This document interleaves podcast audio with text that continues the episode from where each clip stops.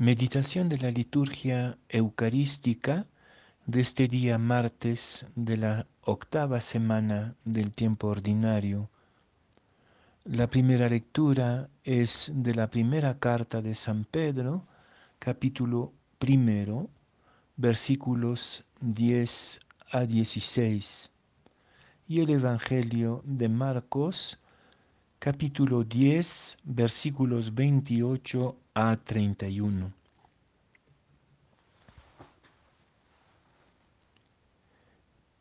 En aquel tiempo, Pedro se puso a decir a Jesús, ya ves que nosotros lo hemos dejado todo y te hemos seguido.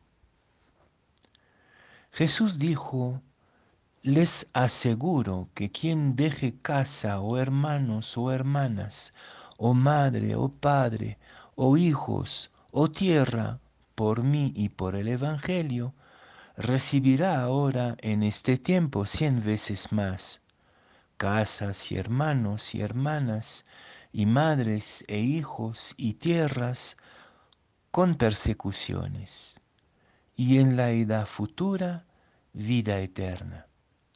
Muchos primeros serán últimos, y muchos últimos primeros.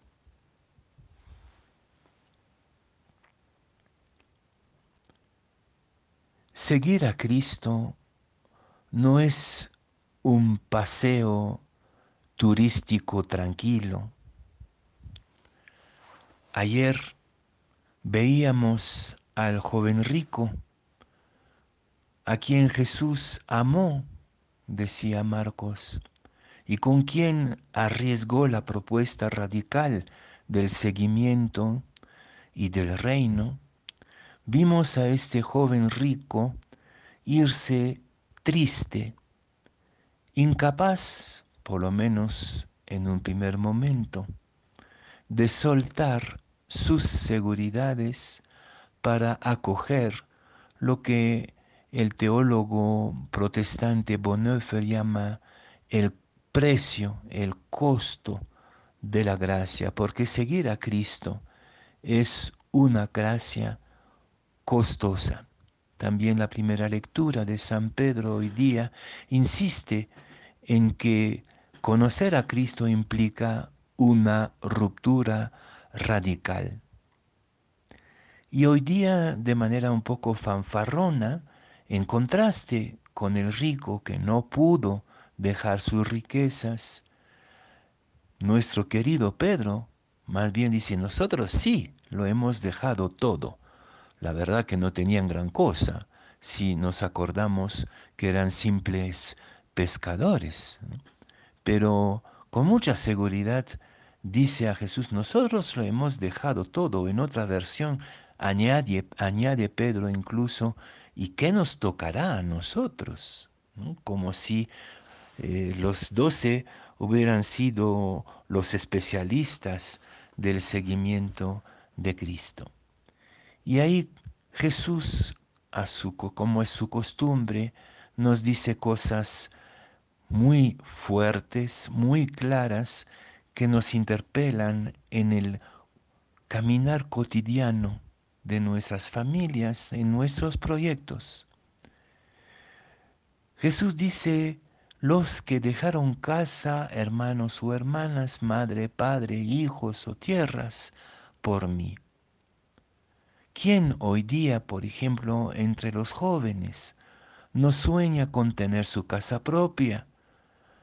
¿Quién hoy día, ante la desconfianza y la vulnerabilidad universal, no pone su confianza en sus hermanos, su madre, su padre? ¿Quién no tiene como utopía tener algunos hijos, uno o dos, y con esto se siente perfectamente realizado. ¿Quién no sueña con ser propietario de un terreno, de un lote?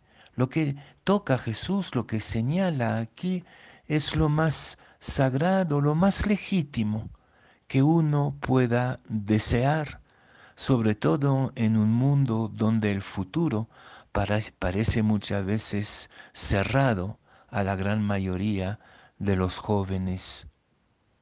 Entonces, se trata por el reino de abandonar estos planes, estos proyectos legítimos. Quizás algunos sientan que esta ruptura debe ser radical porque se sientan empujados por lo que llamaría el dolor de Dios. El dolor de Dios es este grito terrible que uno va escuchando en su propio corazón ante la injusticia, la guerra, la maldad, la corrupción, y quiere dedicar la totalidad de su vida a la profecía, es decir, a la denuncia y al anuncio de algo nuevo. Puede ser que algunos de nosotros estemos llamados a este tipo de seguimiento radical. Pero todos y todas, si pretendemos seguir a Cristo, tenemos que acoger algo de esta ruptura de la que habla Pedro. Habernos encontrado con Jesús y seguir viviendo como si no nos hubiéramos encontrado con Él, esto es imposible. Algo debe cambiar en nuestras relaciones. Y creo que a la puerta de la cuaresma que empieza mañana, tenemos que preguntarnos qué ha cambiado en nuestra vida por habernos encontrado con la palabra, con el rostro, con el ejemplo de Jesús. ¿O qué debe cambiar todavía? Creo que el problema del joven rico es el problema de cada uno de nosotros.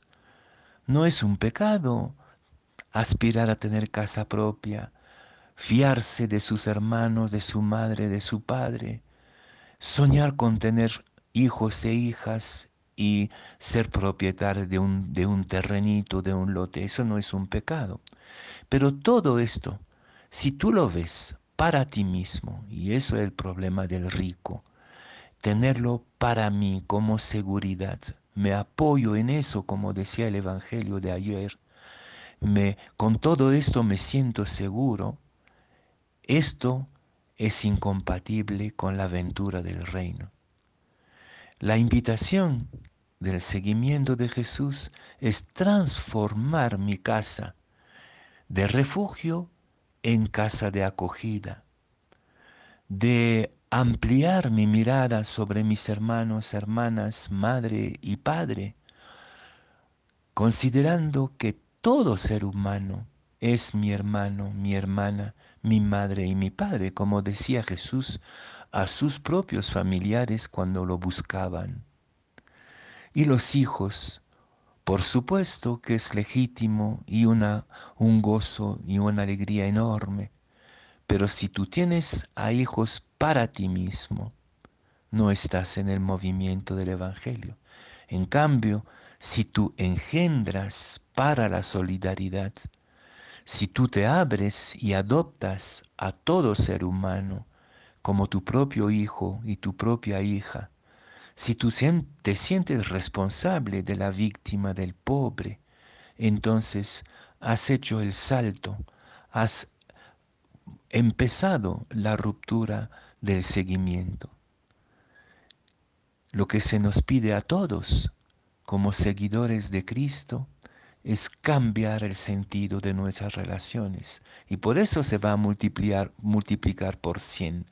¿Por qué? Porque de lo que tú tenías o soñabas tener para ti mismo, lo abres para todos, se multiplica. Y claro, eso trae persecuciones, hay riesgos, te pueden engañar, te pueden este, se pueden burlar de ti, pueden aprovechar de ti, esas son las persecuciones del reino. Pero con esta apertura, con esta ruptura de relaciones, esta ampliación universal del amor, empiezas e inauguras el reino de Dios.